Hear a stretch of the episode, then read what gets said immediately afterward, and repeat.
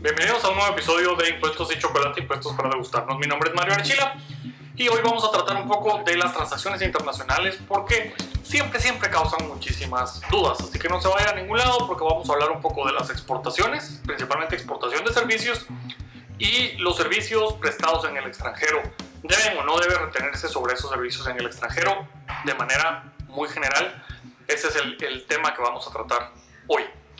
El, como estamos empezando el año, por favor, déjeme en los comentarios qué temas le gustaría oír en las siguientes 51 semanas que nos faltan para completar este 2022 y será un gusto poder tratar esos temas y ayudar a todos ustedes a, mejor, a, entender muchísimo mejor los impuestos en Guatemala. Mientras tanto, suscríbase, dele clic a la campanita, pásale este video o este podcast, dependiendo de la plataforma que lo esté usando, a todos los que conozcan, porque siempre, siempre es una duda que nos llega frecuentemente a la oficina. Así que no vaya a ningún lado y vamos con el tema de hoy. Exportaciones e importaciones de servicios. ¿Cómo, cómo, cómo funciona? Bueno, tenemos que entender primero que nuestro sistema guatemalteco de impuestos es totalmente territorial. Eh, tiene algunas pequeñas excepciones, pero es básicamente territorial.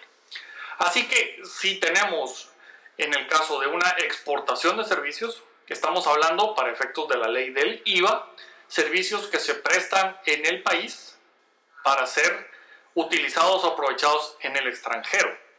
Y esto es una exportación de servicios. El tema aquí es que se prestan localmente. Entonces vamos a, a, primero tratar la ley del IVA.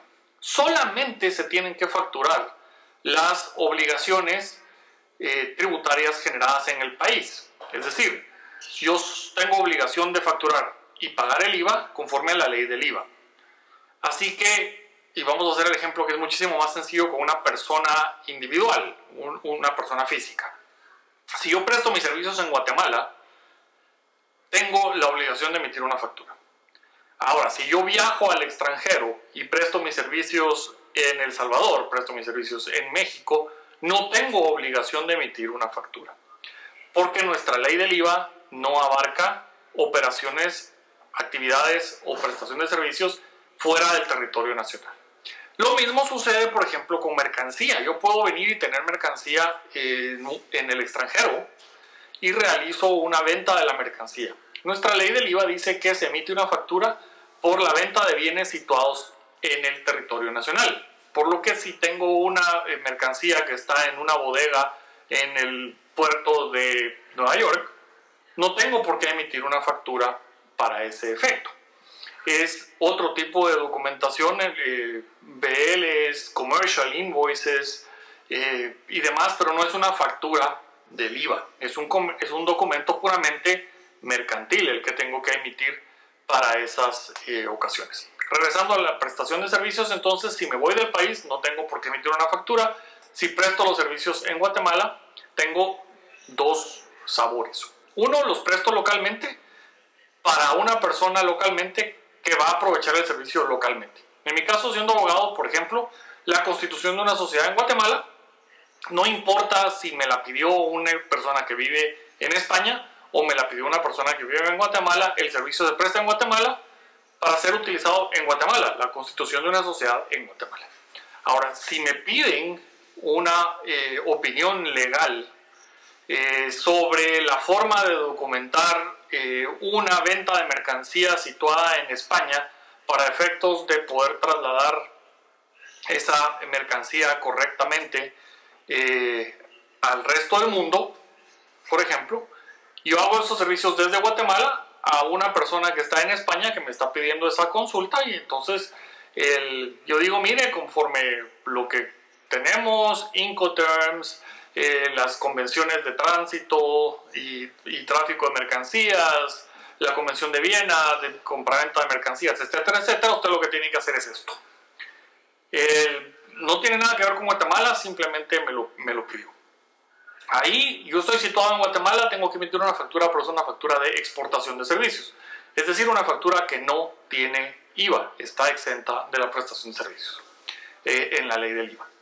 Entonces, esa es la forma en la que opera nuestro IVA. Aquí yo le digo que es facturititis porque para todo quieren que se emita una factura y no es así. La factura solo se debe emitir cuando caigo en alguno de los hechos generadores que están contenidos en el artículo 3 de la ley del IVA. Ahora vamos con el impuesto de la renta. El impuesto de la renta de manera general dice que se graban las rentas generadas en el país por actividades, por inversión de capitales o por la combinación de ambos para efectos de producir, comercializar eh, bienes y servicios. Entonces cualquier actividad que yo haga desde Guatemala va a generar impuesto de la renta en Guatemala. De nuevo, si yo estoy en Guatemala, presto mis servicios, pago impuesto de la renta en Guatemala. Si me voy al extranjero, como persona física, me voy al extranjero y presto mis servicios en México, no tengo impuesto de la renta guatemalteco que cubrir, porque no califica como una renta de fuente guatemalteca. Espero entonces, digamos que esto nos quede claro. Y ahí se combinan. Entonces puedo tener emisión de factura por eh, exportación de servicios sin el IVA y pago el impuesto de la renta. ¿Cómo puedo tener prestación de servicios en el extranjero que no tienen ni factura ni impuesto sobre la renta? para que esto nos quede claro. Ahora, se pone un poco más complicado cuando los servicios se prestan del extranjero a una persona situada en Guatemala. Y ahí pues hay que hacer ciertas distinciones. En el lado de intereses, que son todas las utilidades financieras que una persona puede obtener, como, como concepto general, intereses, es eso, ahí vamos a encontrar que están grabados en Guatemala cuando pago intereses desde Guatemala. El pagar intereses al extranjero está grabado en Guatemala con el impuesto sobre la renta. Obviamente, el que me está cobrando los intereses no tiene por qué emitir una factura si está en el extranjero. El siguiente caso de estos es que me, que me pague intereses porque yo le presté dinero a un extranjero. Si me paga intereses, no está sujeto a impuesto en Guatemala, porque no es el origen del dinero lo que causa los intereses, sino que, eh, perdón, la, renta por esos intereses, el, concepto de renta, nuestro impuesto de la renta no es por el origen del dinero, o sea, el dinero era guatemalteco, yo se lo presté a alguien que vive en París, entonces, ah, como el dinero era guatemalteco, ahora los intereses que yo cobro son rentas guatemaltecas. No, nuestra ley lo que dice es, si yo pagara los intereses a una persona en París, entonces le tengo que hacer retención de impuesto sobre la renta. Pero si alguien en París me paga intereses a mí que estoy en Guatemala, no tengo por qué hacerle la retención porque no es una renta afecta. esto, digamos, es muy claro en la ley, aunque la administración tributaria ya le vi un ajuste por ahí y me sorprendió eh, que estén ajustando el que alguien esté cobrando intereses en Guatemala porque no corresponde a las definiciones legales como tal. Eso eh, es hasta una exención ilegal. Y luego, eh, digamos, tenemos prestaciones de servicios, por ejemplo, los servicios de hotel, que puede tener un ejecutivo eh, cuando viaja a hacer alguna reunión de negocios o tener alguna reunión de negocios.